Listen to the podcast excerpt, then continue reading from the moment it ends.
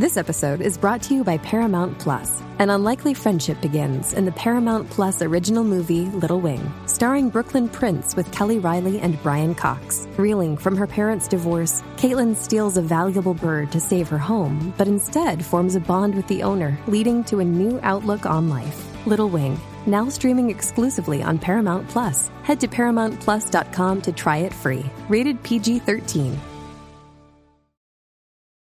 This episode is brought to you by Paramount Plus. Get in, loser! Mean Girls is now streaming on Paramount Plus. Join Katie Heron as she meets the plastics in Tina Fey's new twist on the modern classic. Get ready for more of the rumors, backstabbing, and jokes you loved from the original movie with some fetch surprises. Rated PG 13.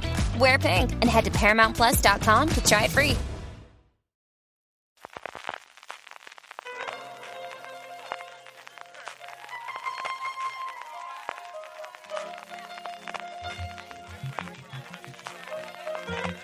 Estás escuchando Fuera de Series con CJ Navas. Bienvenidos al segundo episodio de FDS Over the Top, el podcast salmón de la industria de la televisión.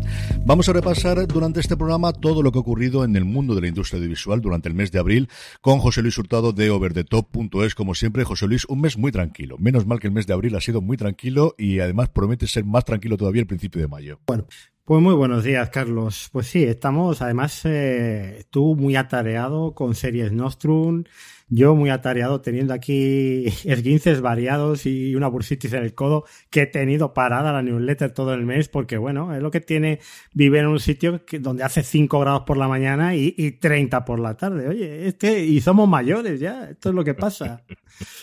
Así que bueno, mayo va a ser un mejor mes para los dos, ya verás.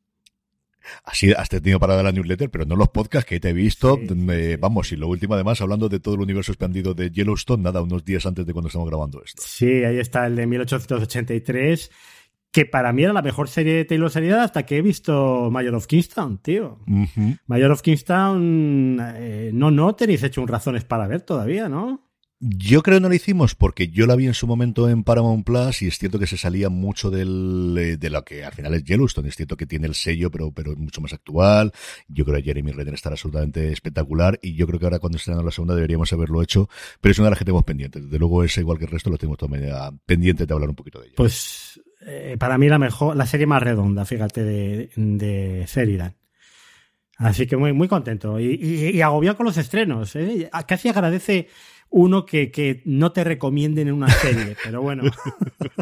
Yo estoy viendo el, el Hijo Zurdo, precisamente a raíz de escucharte a ti en el streaming diario, y me está encantando, ¿eh? tengo que, que decirlo. Luego la comentaremos también un poquito al final, porque desde luego va a ser mi recomendación de la semana. Yo sé que estoy muy pesado con ella, lo estaré dentro de nada con Silo, pero mientras tanto lo estaré con el hijo zurdo. Y, y lo que te puedo decir que menos mal que son los episodios de 20 minutos, ¿eh? porque no sé si aguantaría aguantaría cinco minutos más de, de- de lo- la intensidad ¿no? de- del drama que, que, que cuentan. Yo creo que eso lo han medido maravillosamente bien hasta los puntos de corte donde tienen y el hecho de que ahora pueden jugar en plataformas y no tengan que tener todos 25 minutos o 30 minutos. Cuando tiene que tener 18 tiene 18 y cuando tiene que tener 24 tiene 24. Eso de verdad que creo que Rafael Cobos y el resto del equipo lo han hecho maravillosamente bien. Hablaremos de, de eso, como os digo, al final, porque antes vamos a hablar de industria y la noticia, evidentemente, cuando estamos grabando esto, el día 29 de abril, a dos días de que concluya o de que venza el acuerdo con eh, entre los sindicatos de guionistas americanos con la patronal audiovisual, es qué va a ocurrir si vamos a tener huelga de guionistas. Esto lo escucharéis a un día antes, todos esperamos o todo el mundo espera que haya una resolución sobre la bocina, pero por si acaso, José Luis, vamos a intentar ver en esta parte de follow-up qué podría ocurrir si, como os digo, el 1 de mayo no se llega a esa eh, resolución y el 2 de mayo tenemos huelga. Bueno, pues vamos a hacer un poco la película de, todo lo que ha pasado este mes, ¿no? En primer lugar, eh, salieron informaciones diciendo que, claro, que la huelga de guionistas sería una oportunidad para los guionistas de otros países, pero rápidamente en, en esos varios países, los, por ejemplo, los guionistas británicos dijeron que no iban a aceptar encargos eh, de Estados Unidos, que iban a apoyar la huelga de los compañeros americanos. Creo que en España, corrígeme si me equivoco, también ha habido un, un apoyo explícito a, la huelga. Tam, también anunciaron que no, no, iban a ser esquiroles. Y, luego, bueno, tuvimos informaciones también de cómo estaban afrontando las plataformas preparando esa posible huelga, ¿no? Sí, como dices tú, Alma y la WGA tienen muy buena relación, que es el sindicato de guionistas, Alma, el sindicato de guionistas principal que hay en España. Luego tenemos algunos regionales, por ejemplo, aquí en la Comunidad Valenciana tenemos el eh, ABAP, que es el, que junta, es escritor del audiovisual Valencia, EDAB, perdóname, que se me ha ido el acrónimo inicialmente, y además a Luis León, a su secretario y anterior presidente, lo tuvimos recientemente en Series Nostrum, y contaron mucho acerca de, tienen mucha relación desde que hace un tiempo José Catel y Teresa de Rosendo visitaron aquello, escribieron su libro que yo recomiendo siempre que se llama Objetivo Writers Room sobre las vivencias de dos guionistas en Hollywood. A partir de ahí empezaron a atender los puentes. A eso ha permitido que varios showrunners hayan venido a lo largo del tiempo, sobre todo a Madrid y a Barcelona, a presentar y hacer masterclass y esas redes las han tenido. Es cierto que al final, eh, bueno, pues si vas a querer trabajar en el futuro y vas a tener esas relaciones, pues es lógico que lo tengan o que lleguen esos acuerdos. Creo que internacionalmente no ocurre en otros países, especialmente en Asia o especialmente en posiblemente en Europa del Este, en el que no tienes aspiración de trabajar en Hollywood a medio plazo. Yo creo que eso no va a ocurrir. Lo que tenemos en la, la parte es acumulación. Es lo mismo que yo recuerdo cuando empezábamos fuera de series en el 2007 y se sonaban estos tambores de posibilidad, que es vamos a intentar tener todos los guiones por adelantado posibles, porque al final la huelga va a afectar solo a los guionistas que es históricamente el único sindicato que realmente se ha puesto huelga en Hollywood. Ni el sindicato de directores, que existe, ni el sindicato de productores, por supuesto, que también existe, ni el sindicato de intérpretes, que también existe y es muy potente, y cuyas renovaciones también se producen este año, porque todos los convenios son trianuales y van en cascada, primero guionistas, después creo recordar que es directores y después intérpretes. Esos dos siempre han llegado a acuerdos, no sé los guionistas, y lo que han hecho, como os digo, es encargar todo lo que han podido encargar. Fundamentalmente que películas, que es lo más sencillo, porque al final el director es el que va a poder mezclar y cambiar Tú comentabas el caso de la película de James Bond, la segunda de la saga de, Daniel Craig, como al final la tuvieron que hacer entre el director y el Daniel Craig todos los cambios en el 2007, cuando estaba en efecto la huelga de guionistas previa, que duró 100 días. Todo lo que pueden hacer, especialmente en series de animación, que una vez que tienes la parte del guion, es cierto que los procesos son tan largos que te permite hacer pues todas las voces y toda la animación posteriormente. Y el gran problema siempre son los programas diarios, evidentemente las series diarias, pero también los late night, que al final también esos guionistas, también todos los que trabajan, trabajan en todos los eh, programas como The Tonight Show y similares, todos tienen guionistas y son, yo recuerdo en 2007, los que primero se fulminaron porque al día siguiente ya no podían trabajar. Entonces, todo está acumulado, han intentado comprar. Yo he oído a varios eh, podcasters que oigo yo que son guionistas, pues a Mark Bernardi, por ejemplo, trabajando con Kevin Smith en su programa, o eh, por ejemplo a la gente que trabaja en The Ringer que al mismo tiempo son guionistas, de todo lo que tenga, véndemelo. Porque una de las restricciones, ahora comentaremos eso, es que durante el periodo que haya la huelga, no es que no puedas escribir, es que no puedes vender absolutamente nada tampoco. Sí, fíjate que el sindicato de directores ya he escuchado yo ruido de sables también, ¿eh? O sea que mm. cuando, cuando, acabe esta historia podríamos tener repetido lo mismo con los directores.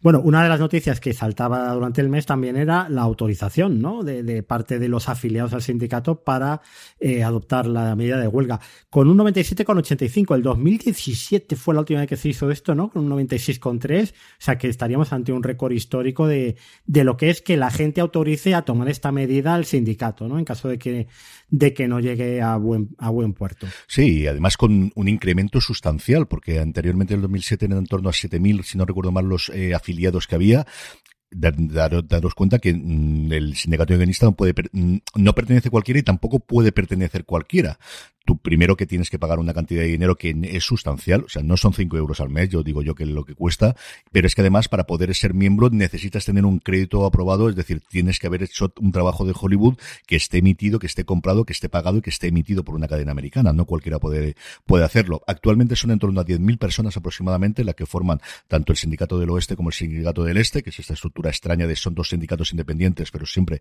suelen actuar juntos y esas cifras evidentemente por encima de un 90% y es una pero un 97,85 y sobre todo que votaron más del 70%, que quizás es todavía más, más extraño, ¿no? O, una cifra todavía más importante en cuanto al respaldo que siempre se ha dado. Es decir, aunque, por ejemplo, en el 2000 también había esa eh, consulta previa, aunque finalmente se llegó al acuerdo, esto sí que es algo que históricamente ha ocurrido.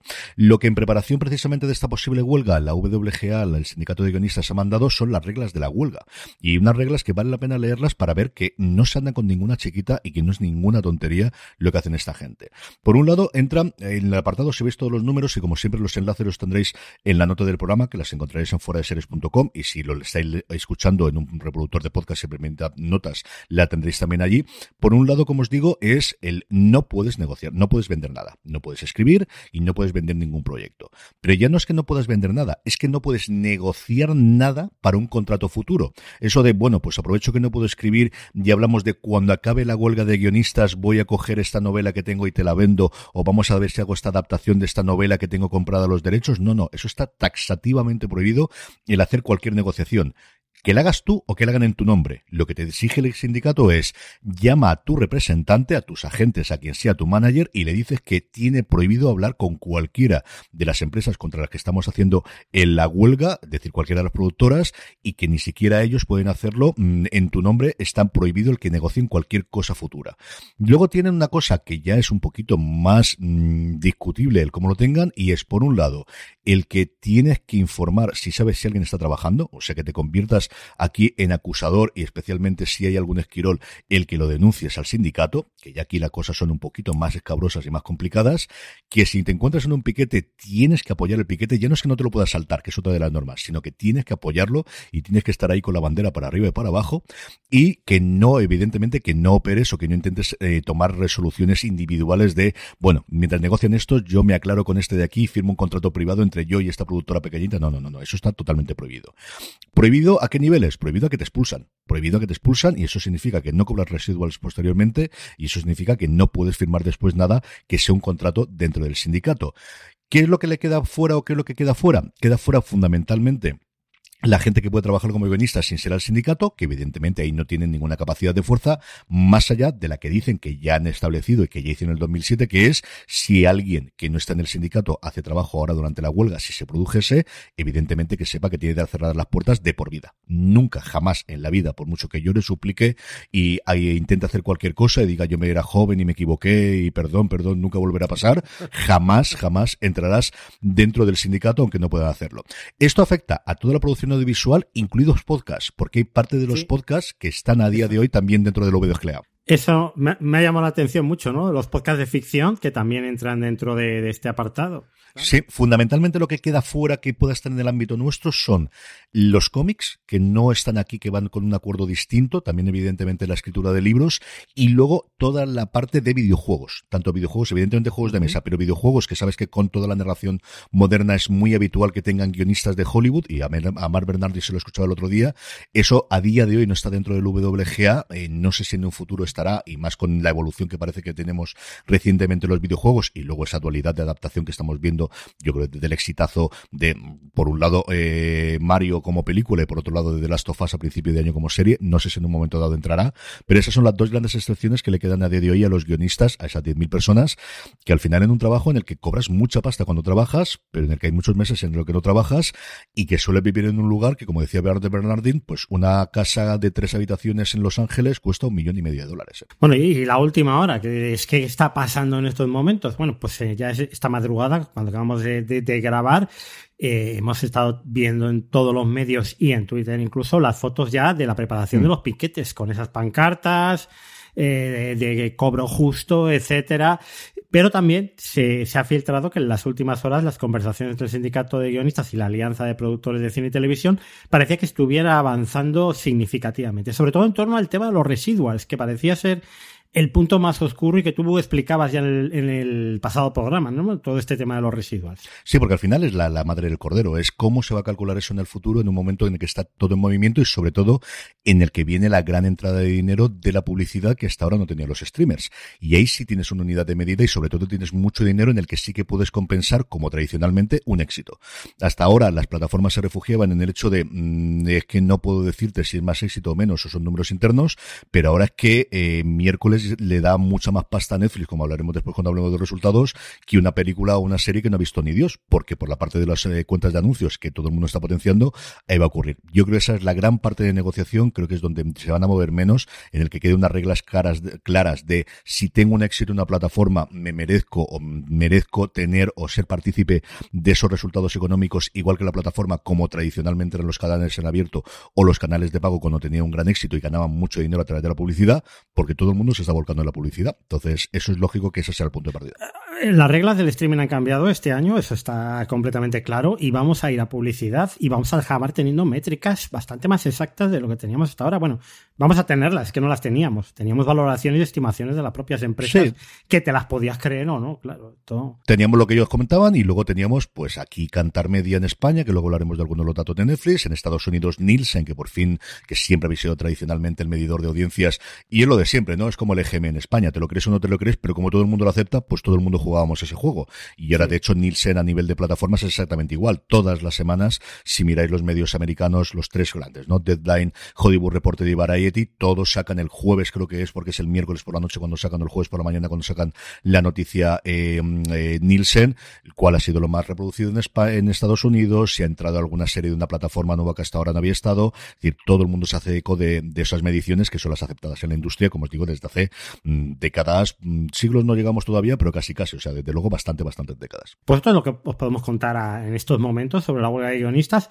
¿Podría haber ese acuerdo sobre la campana? Bueno, esto es lo que CJ decía en el pasado programa y yo estoy expectante también, esperando a ver si, aunque no sea el propio 2 de mayo, igual el 3 o el 4, se llegue al acuerdo y se pague la huelga, ¿no? Esto lo, veremos y lo tendremos que contar, pues yo en la newsletter en overdetop.es y, y, y, Carlos pues lo contará a diario en el streaming, todos estos updates de, última hora. Le haremos el minuto de resultados, sí. Pues nada, vamos a, con las noticias ya si te parece, y vamos a empezar hablando de Series Manía, que aunque ya nos queda un poco lejos. Yo creo que sí que es muy interesante a, toro pasado hablar un poco de las tendencias en el streaming, eh, porque al final Series Manía no deja de ser pues como la pasarela de, de Milán, ¿no? Que se va a llevar en el streaming el próximo año.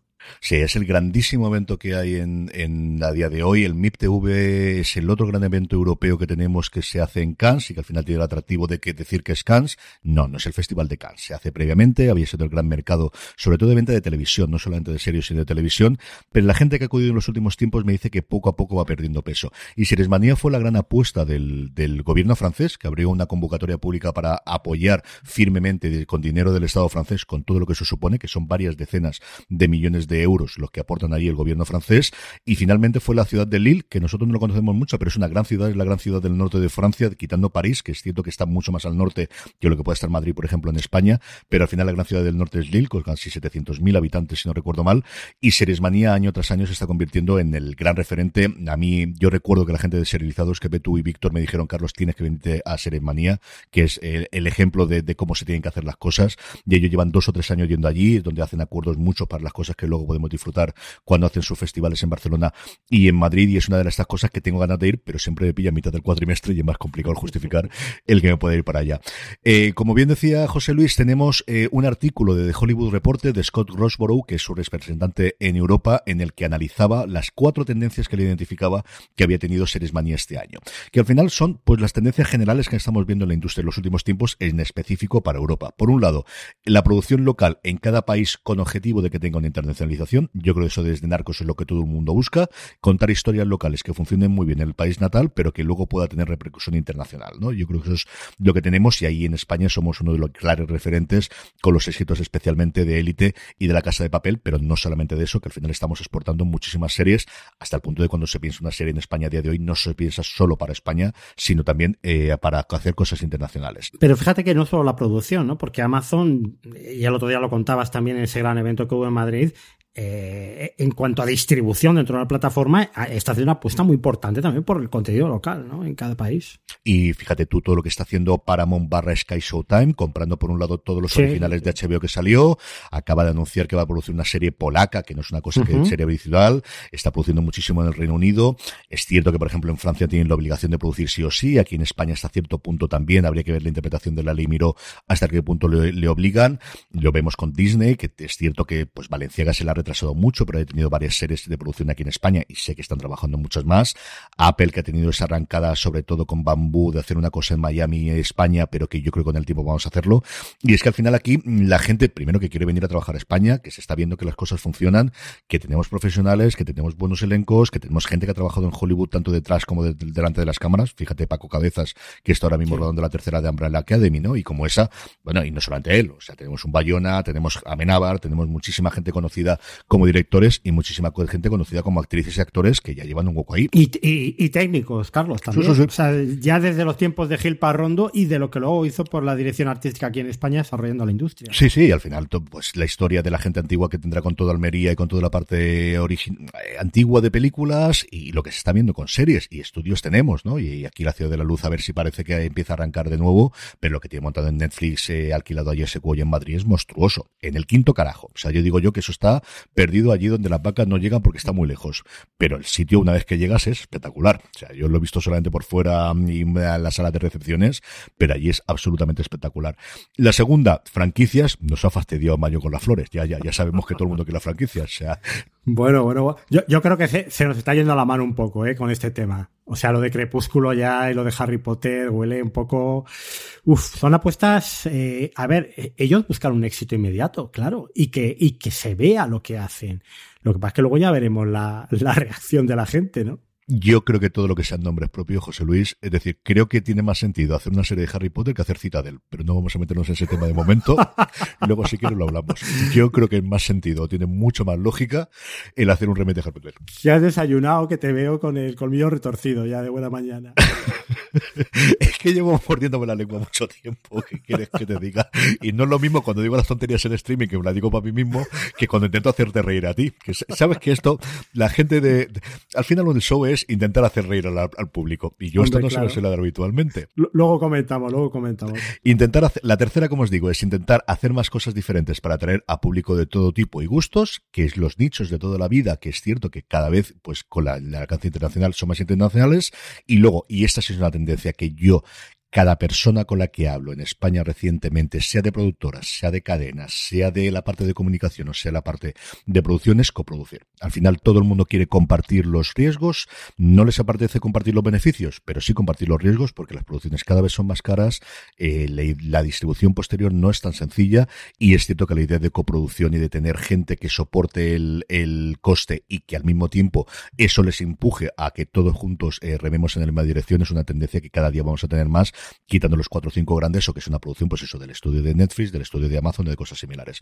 Pero la coproducción es la palabra de moda desde hace dos, tres años fácilmente.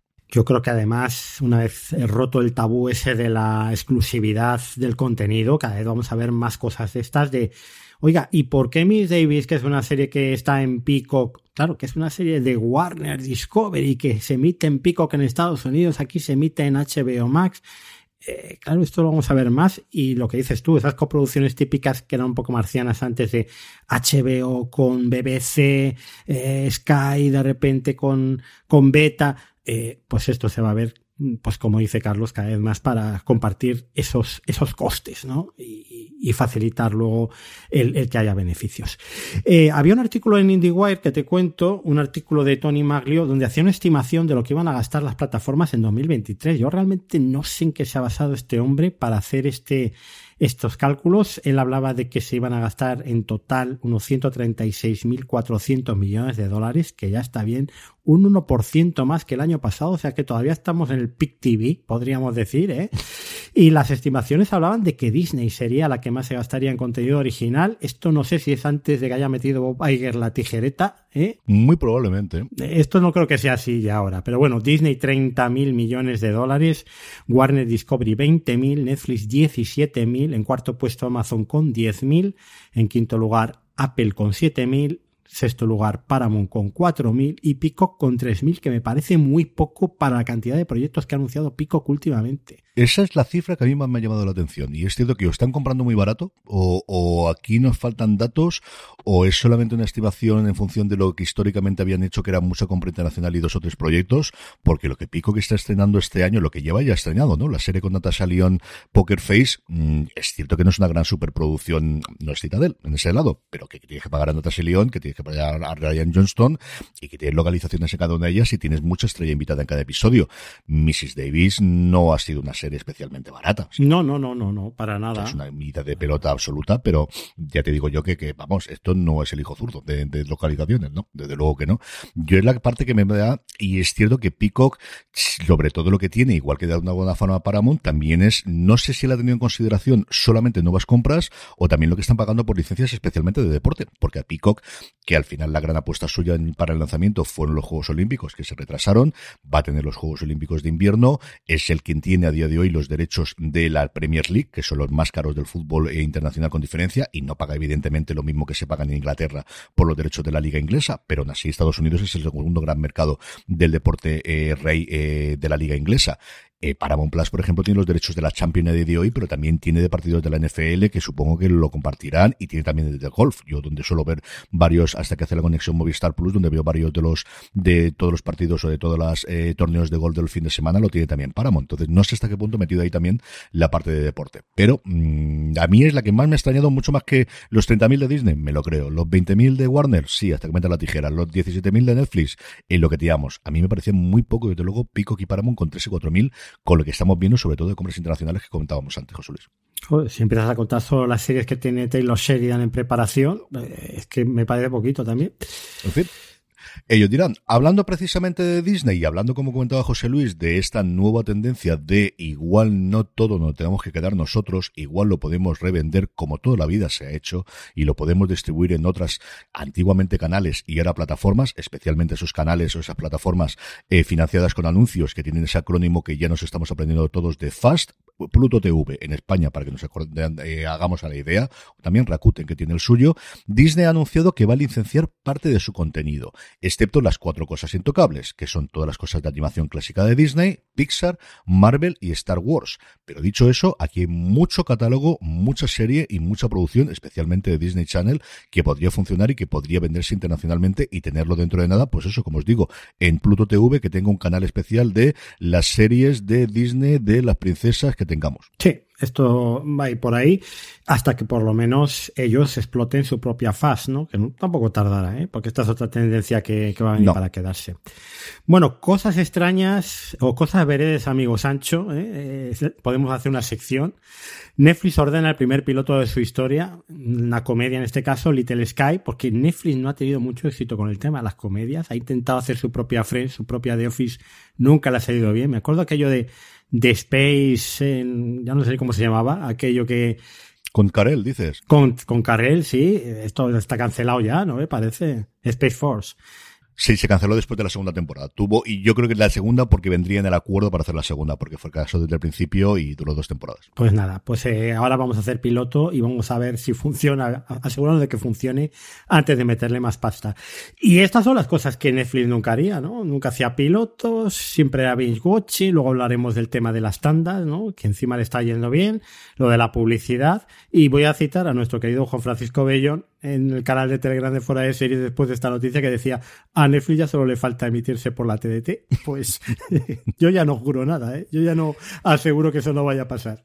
La prueba de tener un canal lineal o de alguna forma el darle el botón y ensáñame algo la tuvieron. Es cierto que la han retirado, pero yo creo que canales lineales van a tener y conforme le están funcionando la cosa de anuncios, que luego hablaremos largo y tendido en el tema de la semana, yo no descarto absolutamente nada de que tengan una especie de Pluto TV y de Canal Fast en breve. Yo no lo descarto absolutamente nada que lo tengan en no pasar mucho tiempo. Hmm. Los cambios, eh, la otra gran noticia junto con la de Netflix este eh, mes en cuanto a gran plataforma era lo que iba a hacer Warner Media Discovery con esa unión o con esa conjunción que iba a tener de los catálogos de por un lado HBO Max y por otro lado de Discovery Plus. Sabíamos que finales de integración no va a ser absoluta total, porque seguirá manteniéndose Discovery Plus para los anunciantes, o mejor dicho, para los suscriptores que tradicionalmente han tenido.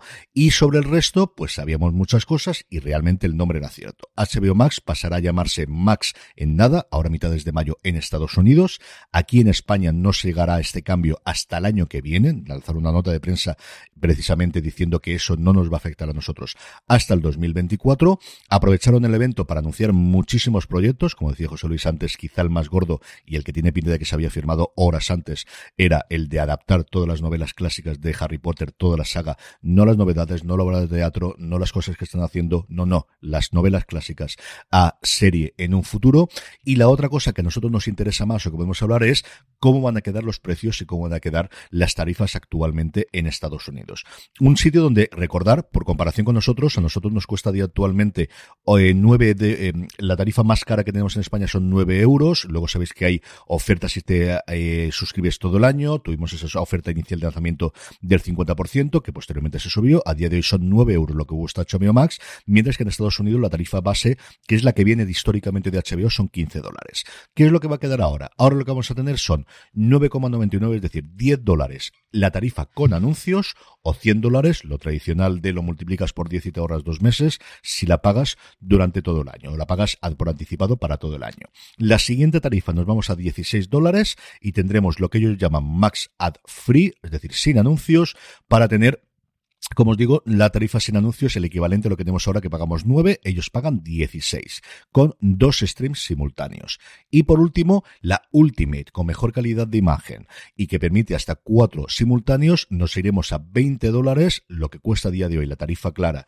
de, eh, de Netflix, o nuevamente 200 dólares si lo pagas por anticipado, que ya es una cifra que sí, que cuando multiplicas 20 por 10 te da esto, pero no es lo mismo decir 20 que decir 200 dólares para pagarlo anticipado, ¿eh, José Luis? Eh, a partir de aquí, ¿qué podemos? ¿Ponernos ahora a despotricar, a cabrearnos, a hablar del 4K, que hay que pagarlo en 2023 y tal? ¿O simplemente, eh, pues lo que hago yo últimamente? Estos son decisiones empresariales tomadas con la cabeza fría tomar nosotros también las decisiones como, como, consumidores con la cabeza fría. Entonces, ¿qué vamos a tener? Yo creo que esta es la tendencia que se va a imponer en el streaming. Estas tres tarifas exactamente. Ponle mm. igual que por el poder adquisitivo español un poquito mmm, menor que el norteamericano, nos vamos a ir a una horquilla, yo creo que la misma que hay en Netflix ahora, unos 6, 7, 13, 14, 18, 19 esas van a ser las tres suscripciones y la decisión será, ¿me como sí. los anuncios? No me como los anuncios. Si no me como los anuncios, el HD va a estar en torno a los 13 euros. De momento compartiendo cuenta, ya veremos si más adelante también al estilo de Netflix con recargo. Que yo creo que es algo que le va a funcionar a Netflix a medio plazo, ya verás. Y lo de los anuncios, seguro que le va a funcionar. Y luego, si quieres el 4K, porque de momento es el tope, no sé si cuando tengamos 8K la cosa eh, cambiará, ¿no? Pues eh, esto es el premium. Yo no estoy de acuerdo, pero yo no tomo las decisiones. Yo tengo, puedo tomar las decisiones de lo que me gasto el dinero en mi casa. Pero las empresas, pues, mm. eh, oye, eh, hacen sus previsiones y lo que estaba claro es que esto no funcionaba, lo de dar el catálogo completo por una tarifa reducida y se van a ir a la publicidad, que al fin y al cabo es como se ha financiado la televisión toda la puñetera vida con la publicidad. Absolutamente totalmente. Y que además vamos a tener mejoras técnicas, y ahora lo contábamos en Netflix, en la tarifa con anuncios, que es la que te van a hacer. Yo creo que la idea es el estándar va a ser la tarifa con anuncios y si no quieres anuncios, el esquema ya está inventado que se llama YouTube. Pagas mucha pasta, pero no tienes anuncios. Pero eso sí, te cuesta mucha pasta. ¿eh? No es un poquito más, no son dos euros más, no, no, no, es mucho más dinero el que te cuesta el no tener anuncios porque le sacan mucha rentabilidad, como comentaremos, como os digo, dentro de unos minutos cuando analicemos los resultados de Netflix y lo que hemos podido conocer a partir de ahí. Y enlazando esta noticia con la anterior, pues AMC Plus, que aquí es un pequeño channel que podéis encontrar en Amazon y en Apple TV, pues baraja ya crear una opción más barata de su servicio con publicidad para octubre.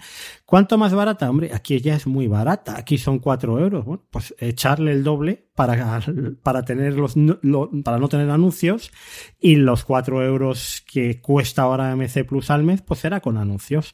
Esta es la tendencia. O sea, no hay otra vuelta de hoja y como sigo, podemos enfadarnos, podemos cabrearnos o podemos eh, pues pensar fríamente realmente qué plataformas son las que más usamos y qué plataformas nos compensan y ver cuántos anuncios suponen al final eh, una hora de programación y si es asumible para nosotros. Sí, y yo creo que al final es darte de alta y darte de baja y bueno, pues lo que está haciendo toda la gente al final para hacerlo, ¿no? Cada uno se reúne con su cartera y la gente que tenga alrededor y decide, bueno, pues esto es lo que vamos a hacer o esta nos la mantenemos siempre porque los críos la ven o porque yo la veo habitualmente y el resto pues voy entrando, saliendo o viendo cómo funciona.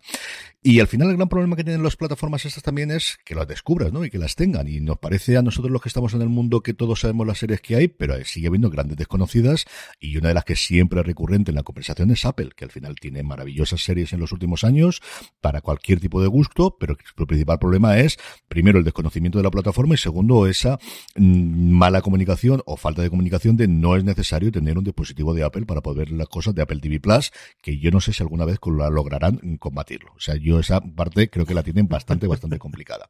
Y en la línea de darse a conocer y dar a conocer sus producciones, han firmado un acuerdo que yo creo que será extensible si encuentran un partner aquí en España, y yo creo que desde luego novias no les faltan. Movistar. Movistar probablemente, ¿no? Yo creo que Movistar o Vodafone, eh, sea la cualquiera. Yo creo que Orange estaría dispuesta, pero creo que tiene que ser uno de los dos grandes. Creo que tiene que ser Vodafone o tiene que ser Movistar. En Estados Unidos lo he encontrado con Canal Plus, que sigue funcionando allí bajo ese nombre, y lo que van a hacer es poner su contenido directamente en Canal Plus. Y no, no es como ocurre ahora en Movistar de yo me suscribo a Netflix entonces salto y voy a Netflix. No, no, es que el contenido va a estar dentro de Canal Plus, se va a poder ver sus series como The Morning Show, como Fundación, como Teherán, en algunos de las emisiones lineales que tiene Canal Plus. Como os digo, es una apuesta fundamentalmente por dar a conocer el catálogo y que según dice Eddie Q, el, vicepresidente encargado de toda la parte de Apple TV Plus, tendrá un momento de fin y que al final es, bueno, pues a Canal Plus le permite tener un contenido adicional que dar a sus abonados y Apple TV Plus dar a conocer su catálogo y que al final, pues si la gente les engancha esas series, pues tengas después el poderte. Algo similar a lo que han hecho en su momento para el lanzamiento de las plataformas, los canales en abierto en Estados Unidos, poniendo el primero o el primero y el segundo episodio de alguna de las series que van a sus plataformas de streaming y luego diciéndote, y si te gusta esto, ahora te puedes ir a Paramount Plus, o te puedes ir a Pico, o te puedes ir a Disney Plus, ¿no? Yo creo que es una buena idea mm, y como decía José Luis, yo creo que esto no tardará demasiado en llegar a España si funciona bien allí. Eh, creo que el acuerdo, desde luego, con Movistar Plus es el más lógico y si no con Vodafone o si no con los dos, pero creo que es complicado hacerlo con los dos simultáneamente. Canal Plus Francia, ¿no? Cuando hablas de. Sí, sí, Canal, Plus, Francia. Efectivamente. Bueno, pues eh, yo creo que es el principal problema, lo comentas tú. El principal problema es que la gente no sabe cómo ver Apple TV Plus y le suenan cada vez más series. Eh, Ted Lasso yo creo que la conoce casi todo mm. el mundo, aunque muchos no la hayan visto, le sonará. Y esta es una forma de dar a conocer al gran público. Y aquí en España, Movistar sigue siendo el gran público por el tema del fútbol. Eh, pues esas series y, y luego con, con, la posibilidad de, de, que continúe una suscripción, ¿no? Por cierto, mira, voy a aprovechar Drops of God, que no sé si la habrás visto. He empezado a ver los primeros cinco minutos, pero la, no me acuerdo si me digo, es de estas películas, series que quería ver en la pantalla grande y viéndola quería mm. decirme algo y a partir de ahí no la he llegado a ver. Pues es para, para, pantalla grande, efectivamente, y para mí la primera gran serie de Apple del año. Uh -huh. eh, la primera que retomó un poco el, el fantástico 2022 que tuvo Apple con series de gran calidad. Hey, it's Kaylee Cuoco for Priceline. Ready to go to your happy place for a happy price? Well, why didn't you say so? Just download the Priceline app right now and save up to 60% on hotels. So, whether it's Cousin Kevin's Kazoo concert in Kansas City, go Kevin, or Becky's Bachelorette Bash in Bermuda, you never have to miss a trip ever again. So, download the Priceline app today. Your savings are waiting. Go to your happy place for a happy price. Go to your happy price, Priceline. Bueno, eh, los despidos, los despidos en Disney, eh, el musical, podríamos decir. Eh, ha habido una segunda oleada de despidos, porque ya sabéis que a finales de abril iba a haber esa segunda entrega de, de la boda roja en Disney, y ha salido, pues, pues es que casi podríamos empezar por quién se ha quedado, ¿no? y acabaríamos antes. Bueno, han sacado altos cargos de, de, encargados de la programación, tanto en ABC, que es la network tradicional propiedad de Disney, como en Freeform. ¿Que Freeform qué es exactamente? ¿Una cadena de cable básico? Porque no la tengo yo muy controlada. Cable básico es la antigua ABC, mm, ay señor, la ABC Family. ABC Family, eso es, vale. Bueno, pues han salido también los responsables de marketing de 20th Century Television. Ha salido, eh, fíjate, este, este que ha sido un poco sorprendente. Jerry Jimerson, el director de productos de Disney eh, Streaming, que fue quien supervisó el acabado final de las plataformas de Disney Plus, de Star Plus en algunos países, de Hulu, diseñó la experiencia de usuario y que ha sido despedido. Su principal colaborador ya había salido unos meses antes, ¿no? Jimerson que vino de, del tema del, streaming de, de, las ligas de, de béisbol, ¿no? Que fue donde Disney sacó todas sus infraestructuras. Sí, yo a Jimerson lo conocía precisamente por lo que dices tú. O sea, el, la primera gran eh, compra que hace Disney para meterse en el mundo del streaming cuando decide que va a romper con Netflix es buscar un sitio o buscar una eh, tecnología que esté desarrollada y que permita el streaming con garantías. Y en ese momento, aunque parezca mentira, quien mejor lo tenía desarrollado era BAMTech, que era una mm, startup que había creado dentro de la MLB, dentro de la, de la liga de las, de las grandes ligas americanas. Porque claro, el béisbol es un deporte que se emite todos los días, que jugamos 162 partidos cada uno de los equipos en un periodo relativamente corto de tiempo, que normalmente juegan simultáneamente como 20 o 25 partidos y con muchas cámaras simultáneas. Entonces, nadie tenía eso. De hecho, mm, cuando hubo el primer gran folló con uno de los finales, creo que de la cuarta temporada de Juego de Tronos, que se cayó, despidieron a todo el mundo creativo y a toda la gente que estaba gestionando entonces HBO Go, que era la plataforma que tenían ellos, y HBO Now, que es la que te podías suscribir independientemente, y adoptaron toda la tecnología de BAMTech. Disney entró allí como accionista inicialmente y cuando vieron que aquello funcionaba muy bien y ya apostaron por la, por la, eh, por la plataforma para montar Disney Plus y todo lo demás, la compraron completa BAMTech a, MLB por 3.000 millones de dólares en su momento. Era un tío, como os digo, muy valorado porque era la, la que se considera el golden standard, ¿no? El estándar que teníamos de calidad en cuanto a streaming simultáneo Además, un streaming que te permitía hacer deporte en directo, que no es ninguna chorrada. Fijaros Netflix los problemas que está teniendo recientemente cada vez que ha intentado hacer algo de emisión en directo. Y desde luego la salida, yo tiene más pinta, ah, sabiendo que había salido su colega, como decías, que es una cosa medio pactada, porque quieren hacer otra cosa, porque al final el, paquete de despido de este hombre tiene que ser muy alto, que el que la hayan decidido decir, porque era una persona muy importante, al menos a nivel técnico. Es cierto que era mucho más importante cuando había que montar la plataforma que ahora que ya está montada, eso también es verdad. Bueno, y también sabemos que sigue pendiente el tema de Hulu, porque no creo yo que Disney mantenga dos plataformas de streaming por separado en Estados Unidos mucho tiempo más. Entonces, bueno, en enero creo que, eh, que cumple el contrato, donde tienen que comprar su parte a Concast y ahí veremos probablemente en qué queda todo el negocio del streaming de Disney, que va a ir también pues a las tres tarifas que hemos hablado antes. Esto es inapelable. inapelable. Eso va todo el mundo. Y ahí ese juego de, del pollo, como dicen los americanos, de ver quién se atreve antes. Pues claro, el acuerdo es una cosa curiosísima porque tiene una opción de compra y de venta a Comcast. Comcast puede tanto obligar a Disney que le compre su parte de Hulu como a permitirle comprar la parte de Hulu de Disney. Y a día de hoy nadie está claro si lo que quieren es una cosa o es otra. Esa es después de la huelga de guionistas, y yo creo que la cosa se empezará a caldear en octubre, noviembre, la más divertida que tenemos del mundo porque es mucha, mucha pasta que se está moviendo ahí.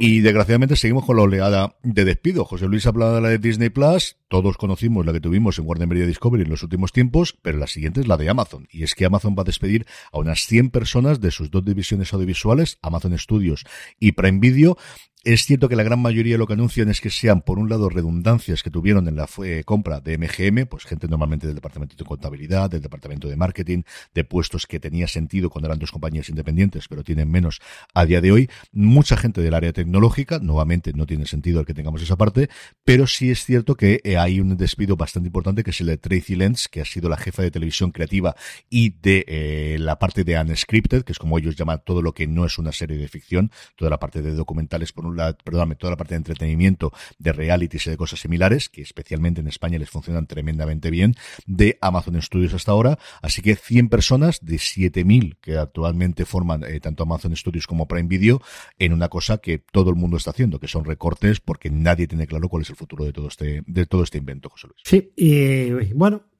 yo creo que Amazon también tiene que reestructurarse y tiene que, sobre todo, buscar cuál es su estrategia. ¿Quieres que hablemos aquí de Citadel en este momento? Venga, dale, dale, que tú tienes. yo vi los 12 primeros episodios anoche, ¿vale? Es una serie correcta, una serie de espías, una serie pues entretenida, razonablemente entretenida como siempre, pero claro, eh, yo mi pregunta era, ¿y dónde está el dinero? O sea, where is the money, Carlos? Porque eh, esto ha costado un pastizal, la segunda serie más cara. Se habla de 160 millones más 75 en reshoots. ¿Qué, qué habrán hecho los reshoots para episodios de, que apenas son, llegan a los 35 minutos? Por cierto, o sea, una primera temporada que son seis episodios de media hora un poquito larga. Y contar los en, episodios anteriores y contar también los títulos de crédito del final. Eh, pues eso, esto es la gran apuesta de Amazon para los próximos años, es la IP eh, donde más pasta le han metido. Eh, su idea es hacer un montón de spin-offs ya de bajo coste, eh, rodados en Italia, rodados en India, etcétera. Pero encima las críticas se han cebado este fin de semana en Estados Unidos con la serie, pero de esta de con saña, ¿eh? Con, con, Eh, sí, la, la, con la ganas. pega por todos los lados. 300 kilos es lo que están sacando todo el mundo cuando sumas marketing, cuando sumas todos los costes posteriores y todo lo demás. O sea, que es una verdadera barbaridad. Y en El Señor de los Anillos se veía. O sea, mm, te podrá gustar más o menos la serie, yo sé que la defiendo mucho, y ahí tenéis para oírme hablar un episodio tras episodio que lo hicimos con Alex Barredo y con Jorge Navas, el análisis de la primera temporada del Señor de los Anillos, los Anillos de Poder, pero la pasta la veías. En esta yo no he podido verla todavía, pero Juan Francisco Sí. Bellón, que me ha ido comentando en minuto y resultado igual que tú, me ha dicho exactamente lo mismo, de, de, mm, no sé dónde está el dinero, y la serie, para costar lo que ha costado, mm, no, no, complicado, complicado. Claro, no hay esa, una escena de acción que digas esto no lo he visto en ningún sitio, eh, los diálogos de aquella manera, eh, bueno, eh, los actores, bueno, eh, tampoco son primerísimas estrellas con un caché eh, que digas se han llevado la pasta cruda de- del presupuesto, no lo sé. O sea, esto está claro que Amazon tiene que poner orden en la casa, pero bueno, veremos a ver. Eh, te cuento por último, ya para acabar las noticias, los resultados de Comcast, que también los presentaron antes de ayer. Eh, caen un 4% los ingresos, eh, un 22% en la división audiovisual. O sea, me imagino que esto es lo que es NBC Universal, ¿no? Eh, 22 millones de usuarios en Pico, que esto, esto creo que es una buena noticia. Esto sí que me ha llamado la atención. Un 60% de crecimiento con respecto al año pasado. Sí, sí que lo Y Pico, que es una plataforma al alza. Vale que Poker Face ha sido la serie de- del año ahora mismo en Estados Mm. Unidos, en lo que llevamos de año, eh, pero no dejan de anunciar proyectos a cual más interesante. O sea, que esto es así. Eh, luego Miss Davis es lo que es, eh, solo para cafeteros de, de Lindelof. Veremos a ver si llegamos a algún sitio. Yo de momento disfruto del viaje e intento no pensar mucho en el argumento. Porque creo que no lo tiene tampoco, pero bueno, eh, pero no deja de ser una serie que todo el mundo esperaba. O sea, después de Watchmen, después de, de The Leftovers, eh, entonces en Pico se están estrenando cosas este año que, claro, hacen que la gente lo pague. Y luego, claro, también han tenido el follón de tener que largar al CEO de NBC1 Universal, a, a Jeff Shell, por tocamientos a una compañera o algo por el estilo, ¿no? Que esto sigue pasando. O sea que... Porque tiene una relación con la subordinada que habían mantenido en secreto y cosa complicada, pero es que además él había heredado el puesto de otro que había hecho lo mismo y él estaba acusando, en fin, la cosa de estas que son especialistas los americanos para hacer y que podéis leer largo y tendido en los medios americanos porque es, eh, pues eso, el signo de los tiempos y de todos los tiempos, pero las cosas que tienen los americanos con la parte de los escándalos sexuales es de verdad al- alucinante. Alu- no solamente ellos, pero es cierto que ellos son especialistas. Los británicos también, pero siempre con un toque más folclórico. Cada vez que tienen un escándalo sexual los, los británicos, siempre hay alguna cosa extraña. Esto no, esto es simplemente que no pueden controlarse y que, y que se les va. Yo no, no entiendo absolutamente nada y con el poder, no sé, el, el poder es cierto que ciega y, pero en estas alturas, yo, qué sé, yo cada día que, que leo estas noticias, a ver cómo acaba lo de Jonathan Mayors, que no tiene ninguna buena pinta tampoco por la parte de Disney. Uy, uy, uy. De todas maneras, a Marvel la, cre- la crecen los Sí, enanos, sí, sí. ¿eh? No, tiene, tiene un ojo, de verdad, para estas cosas brutales.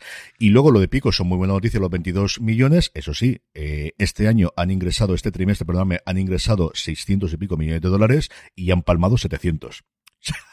han ingresado 600 y los gastos son más del doble de eso y han palmado 700. Habían hablado de mil por cuatrimestre, ¿no? O sea, que, que tampoco se ha quedado muy lejos. Esperan, ellos lo que dicen es, esperamos como mucho, y ese como mucho hace mucho, mucha labor aquí dentro, como mucho perder 3.000 millones de dólares en el 2023 con Peacock.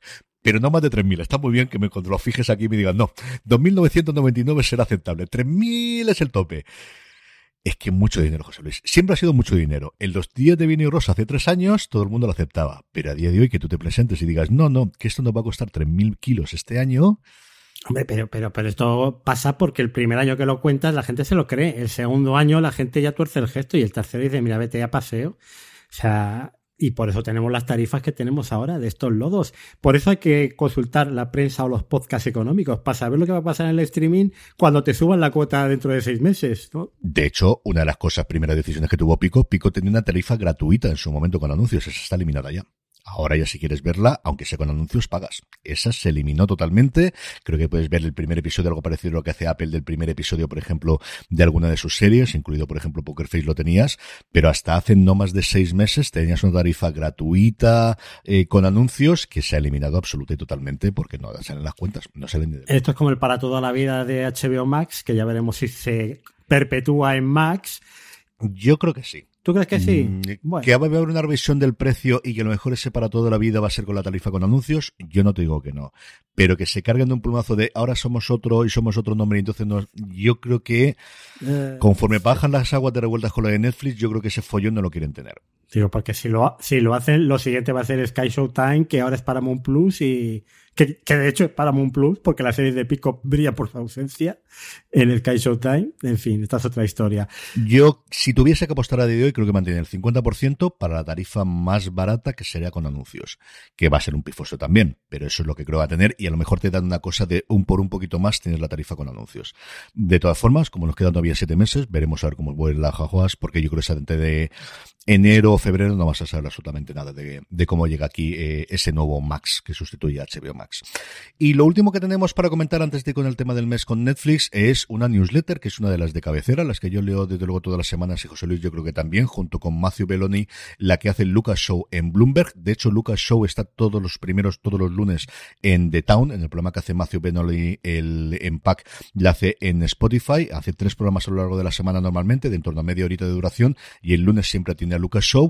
Y esta semana pasada lo hacía junto a Madeleine Campbell haciendo un análisis precisamente de los números de Nielsen, de los resultados que daba la primera análisis gordo que había trimestral de Nielsen sobre las plataformas y que nuevamente tienes que creerte los datos de una encuesta que no son datos mm, sacados de las plataformas que nunca lo vamos a tener, pero al final es el consenso de la industria. Aquí sí que no hay discusión de que esto es lo que todas las plataformas aceptan como verdad absoluta. Y ellos lo que comentaban, o lo que comentaba Nielsen, mejor dicho, es que sigue siendo el rey Netflix. Netflix es entre el 7 y el 8% del consumo televisivo en Estados Unidos todos los meses. Ningún otro servicio llega al 4%, excepto el gran competidor del que nunca hablamos, que es YouTube, que al final es el otro gran competidor que tenemos. Y hablando de con anuncios, quien sabe montar un modelo con anuncios, sin ningún género de dudas, es YouTube. Luego, la gente pasa más tiempo en Estados Unidos viendo Netflix que Hulu, Disney Plus y HBO Max, las tres plataformas juntas. Y también representa del 70 al 80% de los 10 programas más vistos semana tras semana en Estados Unidos, que se dice pronto. Esto me parece el dato más demoledor de todos los que has dado sobre Netflix. Y que luego vamos a insistir en ello en la parte de Netflix. Eh, bueno, una noticia que me ha sorprendido y que me resulta simpática, porque yo pues estoy muy ahora de Paramount Plus, digamos, ¿no? Y es lo rápido que ha crecido el servicio en Estados Unidos, que es uno de los más nuevos, junto con Peacock, yo creo, porque han sido de los últimos en llegar. Bueno, pues ha registrado 7 millones y medio de nuevos clientes en estos tres primeros meses del año, según Antena. Eh, más que Netflix y Hulu juntos. O sea, que ha sido la plataforma con un mayor crecimiento en lo que llevamos de año. Eso sí, alrededor del 7% de las personas que lo pagan, pues luego acaban cancelándolo ¿no? a final de mes. Pero, como digo, sigue siendo la que más crece. Eh, y bueno, no sabemos cuánta gente ve en realidad Paramount Plus, solo la que lo paga, porque pues estos datos no son auditados por Nielsen a día de hoy. Esto tendremos que esperar a la publicidad para saber verdaderamente las audiencias, ¿no? Pero de momento es lo que tenemos. Sí, es cierto que al final cuando la plataforma está en un suelo es más fácil ir creciendo, pero para Plus viene de CBS All Access que ya tenía que no es pico, que nació desde cero. O sea que al final es de hecho la plataforma más antigua después de Hulu que hay en Estados Unidos, al menos en su origen, como CBS All Access. Luego otra cosa también curiosa del análisis o de lo que aparecía en la newsletter de Lucas Show es que tenemos siempre esa tendencia a pensar de Netflix tiene un gran estreno que ve todo el mundo el fin de semana y luego desaparece y nadie se acuerda de él.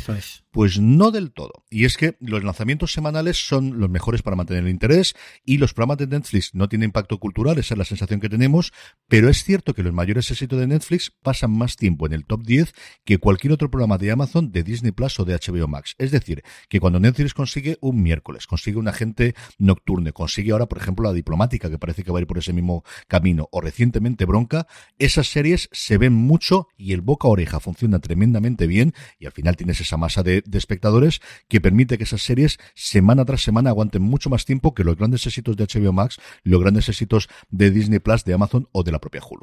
Esto es una cosa muy curiosa, porque igual durante la emisión de The Last of Us, durante esas siete semanas, realmente eh, parece que se sigue hablando más de The Last of Us y no de la serie que se ha estrenado en Netflix, pero Netflix o estas series de Netflix son corredoras de fondo. Luego siguen perpetuándose mes tras mes a un ritmo constante, los visionados, o sea, una transmisión como más lenta, pero que se perpetúa más en el tiempo, ¿no? Bueno, pues a raíz un poco de todos estos datos, eh, hay otra cosa que yo creo que no se, nos, no se nos escapa en los últimos meses y es como Netflix ha abogado por una fórmula mixta entre el estreno semanal y el binge watching clásico de Netflix de temporada completa. Y es el estreno en dos tandas. Lo hemos visto con Stranger Things, lo hemos visto con You, cada vez lo vemos con más series, ¿no? Es algo que Disney hace con sus series de network, pero estos son por otra razón. Esto es por tema de ir traduciendo también las distintas tandas de network, que ya sabéis que suele descansar mm. en finales de diciembre, etcétera. El modelo de lotes de Netflix, eh, bueno, pues es un poco extender la vida útil de las series, eh, ampliar un poco el periodo de que la gente siga suscrita y que pues le está funcionando muy bien, porque si aumenta la cantidad de tiempo que los programas de Netflix están entre los 10 primeros, pues casi quiere decir que eh, esa primera tanda de la temporada de You eh, continúa o, o, retoma o espera a la segunda tanda estando ahí muchas veces en el top 10, ¿no? O muy cerca del top 10. Sí, es totalmente. Es decir, yo creo que si tenía alguna duda, lo de Stranger Things les ha quitado todas las dudas. O sea, eso va a ser la tendencia. Tú lo decías con You recientemente. Firefly Lane, por ejemplo, es una serie que le gusta muchísimo a mi mujer. Ha hecho exactamente lo mismo también en dos tandas. Les permite a ellos salvaguardar el orgullo de nosotros seguimos apostando por el binge watching y les todo de golpe y no tener que envaindársela, que yo creo que en algún momento lo harán, de estrenamos semanalmente mm, y desde luego al menos es su modelo que inventó MC. Recordad lo que MC lo hacía originalmente con The Walking Dead especialmente, y lo hizo también con Breaking Bad en su momento, y lo hizo también con Better Call Saul más recientemente pero es la tendencia de, de, al menos tener esa situación intermedia que no es la estreno semanal que hemos dicho por activa o pasiva que no vamos a hacer, pero esto es lo que, lo que vamos a intentar alargar el contenido que tenemos ya que lo estrenamos todo de golpe todos los viernes y ya no solamente los viernes, cada día tenemos más estreno los miércoles, cada día tenemos más estreno los jueves, cada día tenemos más estreno los martes dentro de Netflix. Y luego lo último que tenemos es acerca de la producción internacional y aquí lo que ha ocurrido en el último, eh, entre los últimos análisis que ha hecho Nielsen en Estados Unidos es que eh, eh, la invasión que había habido especialmente por series internacionales, yo creo fundamentalmente coreanas y también de algún caso de europeas. El año pasado, eh, o cuando teníamos los anteriores, teníamos unos datos de audiencia tanto eh, equivalente en televisión en inglés con televisión en el extranjero, pero no ha continuado esta tendencia. Y es que en el último año, en los primeros meses de 2023, en el análisis que se hace este de trimestral que ha hecho Nielsen, cada vez se está viendo más series de nuevo en inglés, pero yo creo que esto sí que es una cosa que depende mucho de si tengas una cosa como el juego de calamar o no la tengas, sencillamente. Bueno, pues si te parece bien, vamos a pasar al tema del mes. Vamos con ello. Y evidentemente el tema del mes, como os anunciábamos en el final de nuestro programa de marzo, son los resultados trimestrales de Netflix tanto la parte numérica como la parte de cómo va a cambiar su táctica y su estrategia a medio plazo, José Luis. Y empezamos con una noticia muy curiosa y es un sniff sniff y es que el negocio que hizo resurgir, o que hizo, mejor dicho, nacer a Netflix, parece que por fin se van a desprender de él. Pues sí, los famosos sobres rojos donde devolvías los DVDs que alquilabas online, pues ya para pasar a mejor vida.